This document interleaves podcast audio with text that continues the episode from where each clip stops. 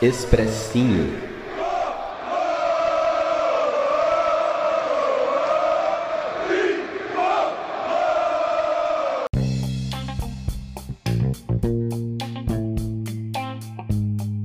Fala galera do SPFC Cast, aqui quem fala é Pedro Galante. Antes de qualquer coisa, eu queria agradecer o Gio aí pelo convite. E vou falar hoje um pouco sobre o primeiro jogo nosso aí na Sul-Americana, derrota pro Lanús. Eu assisti o jogo agora quinta-feira de manhã, não podia acompanhar ao vivo, então já acompanhei mais analisando do que nervoso. Nervoso já ficou ontem à noite. E eu achei bem interessante essa partida porque o pela questão né, do Lanús é um time que a gente não via jogar há muito tempo, sete meses se eu não me engano. E é um time que estruturalmente me lembrou muito o River Plate. E o jogo me lembrou um pouco o jogo contra o River Plate com a mudança de que o, o Lanús foi mais agressivo ali naquela pressão, né? O River meio que esperava e aí a hora que o São Paulo queria avançar um pouco mais, né, que passava ali da linha do meu campo, aí o River era mais agressivo. O Lanús não, o Lanús queria roubar essa bola lá em cima e várias vezes conseguiu roubar essa bola lá em cima. É, acabou não conseguindo criar chances diretas a partir disso, mas impôs muita dificuldade para o São Paulo e aí fica meio escrachado, né? O quanto o São Paulo, o São Paulo tem essa proposta de sair jogando curto, é, quer que o, o adversário venha para cima. Né? Muito da estratégia do São Paulo tem a ver de ser pressionado, superar a pressão e, e correr no espaço nas costas da defesa. Mas a gente vê que quando o São Paulo faz isso contra pressões mais ajustadas, o São Paulo tem muita dificuldade. É o que aconteceu contra o Fortaleza no segundo tempo, né? É, no domingo. É o que aconteceu contra o River Plate, apesar de ser uma pressão mais paciente. Contra o Atlético Mineiro, é, no momento em que o São Paulo tentou sair jogando, né? Que no começo contra o Atlético Mineiro, o São Paulo que pressionava, mas depois que o, que o jogo se inverteu, que o Atlético Mineiro pressionava, o São Paulo teve muita dificuldade. Então, é, fica claro o quanto esse time tem problemas, especialmente em jogos grandes. E aí é uma, uma coisa que eu percebo e que se aplica para esse jogo, eu acho que se aplica também para todo o trabalho do Fernando Diniz. Ele é um treinador muito confiante. E isso pode ser ótimo, assim como eu acho que é, um, de certa forma, um problema, porque ele confia muito no modelo dele. Eu acredito que ele tem ideias bastante interessantes, mas mal acabadas em muitos aspectos. Então, o que acontece é que ele confia muito no modelo dele, ele vai para grandes jogos é, sem mudar nada, como se ele fosse jogar qualquer jogo. Acho que o maior exemplo disso é o, o nosso jogo da vida na Libertadores, jogar na, L, na contra a LDU, na altitude de Quito, e ele foi com o time como se fosse jogar uma partida qualquer, não fez nenhum ajuste. Então isso é um sinal de um cara que, que acredita muito no trabalho que ele faz, e eu acho que essa é uma das maiores qualidades dele, ele passa muito isso para os jogadores também, dos jogadores acreditarem muito neles mesmo, a, a gestão de grupo dele, é, pelo que eu pelo que eu acompanho, pelo que eu sei, é, do que é dito internamente é muito boa, né? Até por isso é um cara que se mantém aí por um, por um, um tempo grande, uma, uma exceção no futebol brasileiro. Mas é, você precisa confiar em alguma coisa que funciona plenamente. E o São Paulo não funciona plenamente. Né? Fica claro como o time tem dificuldade. Às vezes é, é por, por uma questão dos jogadores não tomarem as melhores decisões. Às vezes eu vejo que o, o sistema, o modelo de jogo também não dá para jogadores todas as possibilidades. O São Paulo depende muito do talento dos seus jogadores, né? Que nem ontem, o São Paulo não tinha uma movimentação, cara, não tinha uma coisa para tentar quebrar. Dependia. O São Paulo precisava ontem de um, de um cara que nem o, o, o De Jong, né? Que é um cara que, que recebe de costas e ele gira pro lado que tiver aberto, não importa qual seja, ele gira pra direita, gira pra esquerda, gira em torno 360 em torno dele até ele conseguir achar o espaço e fazer a bola circular. E o São Paulo não, não teve esse cara. Teoricamente, deveria ser o Daniel Alves, né? Esse cara de muita qualidade técnica que não vem sem, tá muito mal desde que voltou da lesão. É, pessoal pegando muito no pé dele, eu me incluo nisso. mas é pouco provável que ele, que ele saia do time, né? Pela, por tudo que representa. Mas é isso aí, cara. Apesar da, da derrota, eu, né, como eu disse, eu, eu assisti o jogo mais calmo, tentando entender o que aconteceu. Eu não achei que o São Paulo fez um jogo para perder, tá? Não fez um jogo bom, mas também não fez um jogo para perder. Como eu disse, é, teve dificuldade para sair, mas também não permitiu que o, o Lanús criasse chances diretas a partir das roubadas de bola. É, quando conseguiu fazer as saídas, não foram muitas vezes, mas criou chances, né? O, os dois gols, cara, são, são gols de jogadas trabalhadas, jogadas bonitas. O gol do o gol do Brenner, que também foi invalidado ali, impedido por, por alguns centímetros, também é uma jogada bonita. Então você vê que existe uma ideia que ela pode funcionar, mas precisa ser melhor. Esse São Paulo não tem condição. Eu não vejo São Paulo competindo uh, contra grandes times. A gente viu isso, por exemplo, contra o River Plate, né? É, sobre a Sul-Americana, eu acho que o São Paulo tem condições de, de reverter esse, esse duelo, especialmente jogando no Morumbi. A, o 3 a 2 fora de casa não é um resultado tão ruim, né? A única coisa que pesa é que o São Paulo tem cedido muito gol, muitos gols. Tomar um gol no Morumbi já vai ficar numa situação bem complicada. Mas eu acho que é completamente reversível e vamos vendo como o time vai no brasileiro, né? O, eu acho que, que o São Paulo não tem é, não tem segurança para competir aí pelo título contra Atlético Mineiro, Inter e Flamengo, mesmo tendo os jogos a menos, né? O pessoal brincando que o São Paulo só depende de si para ser campeão brasileiro e esse é justamente o problema. Mas vamos vendo como as coisas vão, vão desenrolando, se esse trabalho vai evoluindo. É, eu espero que evolua, eu acho que tem coisas interessantes que podem dar certo. Mas no geral, é, fica esse balanço aí, então, né? de não tá tudo ruim também não. Vamos esperar a semana que vem para ver se a gente passa de fase. As copas são uma, uma grande esperança aí para esse ano e eu espero que dê tudo certo. Um, um abraço aí aos amigos tricolores. Mais uma vez obrigado ao Gil pelo convite e, eu me despeço. Só uma coisa, quem quiser me seguir, eu tô principalmente no Twitter como arroba Pedro SB Galante, falando muito sobre São Paulo, muito sobre futebol. E tô lá também no MW Futebol, é, sempre que eu posso, fazendo análises táticas do São Paulo. Beleza? Agora sim, falou. Um abração.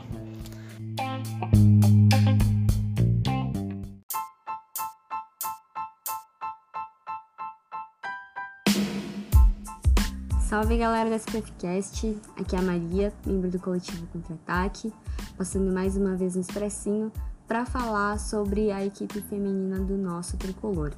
Uh, as meninas jogaram nessa quarta-feira, fizeram um jogo de ida das quartas de final do Campeonato Brasileiro contra o Santos em casa, na nossa casa real oficial no Morumbi. Infelizmente, não estamos podendo comparecer aos estádios e é, é, muito bom saber que as meninas estão ocupando os estádios dos times mesmo, né? Não apenas o São Paulo, a gente teve outros jogos acontecendo nas casas do, dos clubes. Infelizmente a gente não pôde prestigiar o jogo que rolou contra o Santos nessa quarta-feira. O jogo aconteceu quase que simultaneamente com o da Sul-Americana, né? Começou às 19h30 e foi transmitido pelo Twitter do Brasileirão Feminino. Bom, foi que tivemos clássico, né? Sansão, um jogo prometia ter, ter grandes emoções e, e de fato teve, mas infelizmente o resultado não correspondeu. É, o jogo terminou em 0 em zero a 0. Bom, algumas informações que acho importante frisar aqui antes de falar sobre o que aconteceu em campo é que o São Paulo entrou em campo com alguns reforços que foram bem importantes. É, tivemos cinco jogadoras voltando da seleção sub-20 e duas voltando de suspensão, né? A Glaucia e a Gislane. E a Glaucia é, foi bem importante pro, pro jogo, então foram, foi muito bom poder contar com esses retornos. E algumas outras informações é de que o São Paulo foi pro, pro mata-mata, né, para essa nova fase do, do campeonato, com a, a terceira melhor defesa do, do Brasileirão. E, infelizmente, se, a gente se classificou em sétimo lugar, né? Então ali foi, foi raspando, o São Paulo oscilou durante o campeonato, mas o importante é que passou e nesse jogo contra o Santos mostrou que, que tem qualidade para poder avançar nessa, nessa fase de mata-mata. Bom, o jogo, ele, o primeiro, principalmente o primeiro tempo, foi bastante movimentado. O, a gente começou os primeiros 20 minutos, teve domínio do São Paulo. Logo no primeiro minuto já teve oportunidade é, de roubada de bola da Duda e aí a, a Jaqueline conseguiu finalizar perto do travessão. E logo em seguida, já uns dois, três minutos, a gente teve uma bola na trave da Duda. É, nem acreditei que aquela bola não, não conseguiu entrar. E tivemos também uma falta ali no início da área, por muito pouco que, que não, não foi pênalti mas teve a cobrança de falta, que também foi uma chance muito boa. Mas em geral, é, os primeiros 20 minutos teve muita chance para o tricolor, teve é, realmente domínio das meninas e muito por conta da qualidade da Gláucia. E isso é uma coisa que é, eu já falei sobre isso aqui antes, o, o quanto ela é uma, uma peça-chave, uma peça importante para a equipe. E esse jogo mostrou isso, né? Porque é impressionante a, o quanto ela não é rapaz. E a Gláucia, ela foi, foi uma das grandes responsáveis por a gente ter tido esse, esse domínio no começo do primeiro tempo. E eu a considero como a, a melhor jogadora da partida, porque tinha roubada de bola, normalmente da Duda, e a Gláucia conseguia quase sempre ali fazer os passes certos, já deixar ali ajeitado para algum atacante chegar e, empurrar a bola pro gol. Mas infelizmente só faltou essa, essa última parte. A bola não entrou, mas ela foi realmente muito bem. E ali, a partir desse, desses 20 minutos iniciais, o Santos uh, acordou, conseguiu ajustar a, a, o seu esquema tático, o posicionamento das jogadoras e aproveitaram bastante os contra-ataques para poder chegar na área e tiveram boas oportunidades também. Então a gente teve finalizações e, e chegadas dos times dos dois lados. É, e uma coisa que, que acho legal destacar de uma chance que o Santos teve foi em uma, uma coisa que acontece uma vez a cada 537 milhões de jogos de futebol disputados no mundo, que foi um recuo, que a Natane recuou a bola e a Carla acabou pegando com as mãos e, e aí a, a falta é, foi cobrada ali dentro da área mesmo. E a Carla conseguiu se redimir, porque ela fez uma ótima defesa, mandou a bola para escanteio. Então, perdoadíssima, Carla, pela ótima defesa que, que ela fez. E bom, e assim a gente terminou o primeiro tempo e o São Paulo voltou para o segundo sem nenhuma mudança. E o segundo tempo ele começou ali até os, os 20, 20 e poucos minutos, ainda bem movimentado. O São Paulo teve boas chances de, de gol também, tanto de bola parada quanto no jogo ali correndo, é, assim como o Santos. E aí acho que o, o grande, é, a grande defasagem que o, o, time teve foi porque aos 23 minutos a Duda saiu machucada. E aí entrou a Mila no lugar dela e acho que essa saída foi algo que, que prejudicou o time porque ela estava conseguindo roubar a bola e passar para Glaucia. Então a gente teve esse, esse problema acho que isso prejudicou o time. E aí, aos 32 minutos, teve uma nova substituição, a Camila, que entrou no lugar da, da Jaqueline. E assim foi, então até mais ou menos nesse momento do jogo, é, tava um jogo bem movimentado, indo para dois lados, tendo finalização, apesar de dos passes já não estarem, é, não, não, estarem mais sendo tão certos. E só que aí ali em um momento o, o jogo começou a, a, a enfeiar, é, empobrecer, né? Para os dois lados também muito provavelmente por causa do cansaço. Era bem visível isso nas jogadoras, teve muita, muita, para, muita parada no jogo, jogadora caída, jogadora machucada. Então é, era bem visível que o, o, cansaço bateu e aí os passes já não eram mais feitos com tanta, com, com tanta certeza e os times não conseguiam mais chegar tanto na área é, um do outro. Então, enfim, o jogo ali, a, a, etapa final foi, ficou bem, bem feinho e não correspondia a, ao, ao bom, à boa partida que estava sendo vista até então. Enfim, aí o jogo terminou dessa forma, sem ninguém conseguiu balançar as redes.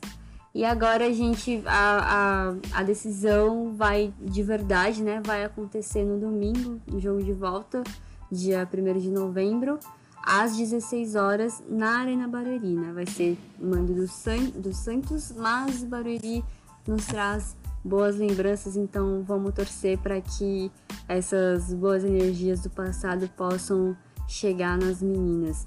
E para quem for acompanhar, esse jogo vai ser transmitido na TV aberta pela Band, então aí é, é uma boa pedida para a tarde de domingo. E com esse resultado, como, como foi empate, o vencedor da próxima partida já avança para as semifinais.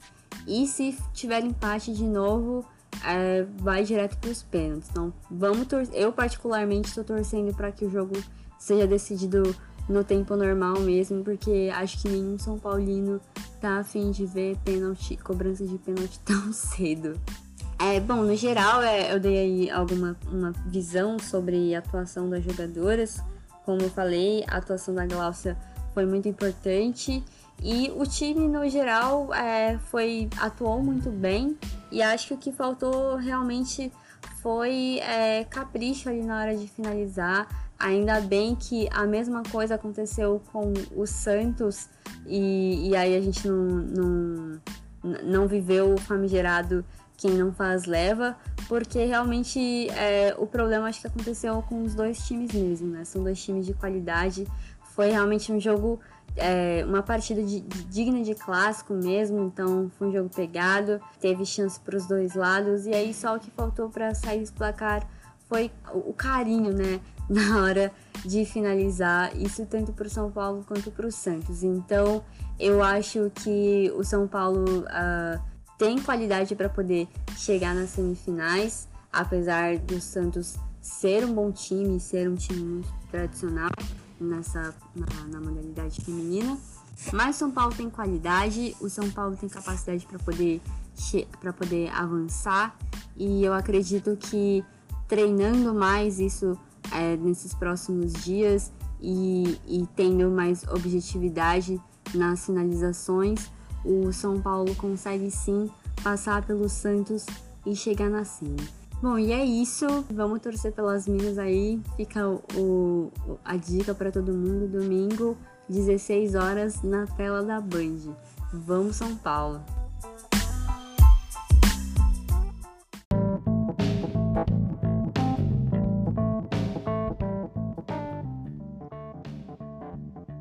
Fala Gil, pessoal do SPFcast, aqui é o Milton do podcast Morumbi Station, companheiro de vocês de bancada de longa data.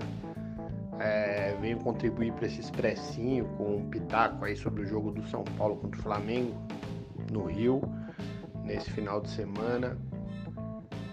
Na verdade, o que eu penso para esse jogo não mudou nada desde antes do jogo contra o Fortaleza é, qual era a ideia que eu tinha? O São Paulo tem que parar de achar que consegue enfrentar tudo e ter um mínimo de planejamento, um mínimo. Então, lá antes do jogo contra o Fortaleza, eu já dizia: o São Paulo tem que jogar com o time titular, força máxima contra o Fortaleza, porque é importantíssimo passar na Copa do Brasil por conta de premiação, ambição esportiva é um título inédito, é um título, é um torneio de logística mais fácil, porque você está dentro do país. Então era, era, fundamental passar pelo Fortaleza e acabamos passando nos termos que sabemos. E contra o Lanús lá na Argentina, eu já defendi a utilização de um time reserva para poupar, assim como defendo a utilização de um time reserva contra o Flamengo. Ah, mas fica exposto a, a fazer um mau jogo e perder o jogo. Meu, estamos expostos a fazer um mau jogo e perder o jogo com o time titular também. O time do São Paulo é um time inconstante, é um time que tem um sistema de jogo completamente equivocado. Ele joga mais dentro da própria área do que perto da área do adversário. É, brinquei hoje que a prancheta do professor tá de ponta cabeça. Então tem que desvirar a prancheta para o time entender aonde está localizado o objetivo do jogo. Mas voltando a falar sério, é, jogaria esse jogo contra o Flamengo com o time reserva, até por termos jogos a menos aí nesse turno. E se ganhássemos, o Flamengo seria ótimo, mas se perdermos é um resultado que no cômputo geral não é um absurdo e não, não atrapalha o planejamento do resto do Campeonato Brasileiro. Em compensação, se você joga com o time titular e vai para o jogo contra o Lanús no retorno da Sul-Americana no Morumbi com um time baleado, você pode já cair na Sul-Americana, já na, na, primeira fase que disputou, que seria um vexame histórico. Além de perder premiação e perder a chance de progredir num torneio mais fácil de vencer. Então eu desejo que o São Paulo tenha coragem de fazer o mínimo de planejamento e jogar com um time no mínimo alternativo lá no Rio. Mas vou falar a verdade, muito cético de que isso aconteça, porque Fernando Diniz joga a cada rodada pensando no emprego dele na próxima semana de comando. Ele não joga pensando no que é bom para São Paulo no longo prazo, no médio prazo. Tá certo? É isso que eu tinha a dizer. O time do Flamengo é um time muito qualificado, está subindo muito de produção e tem um elenco mais recheado que dá mais chance também pro, pro treinador gringo variar e, e, e, não desgastar tanto os jogadores deles, que também tem torneios importantes aí, além do Brasileirão. É isso, Gil, Betão, um grande abraço para vocês.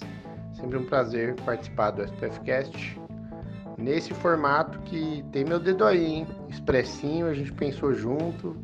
E é bem legal ver você fazendo um expressinho, trazendo tanta gente legal no podcast.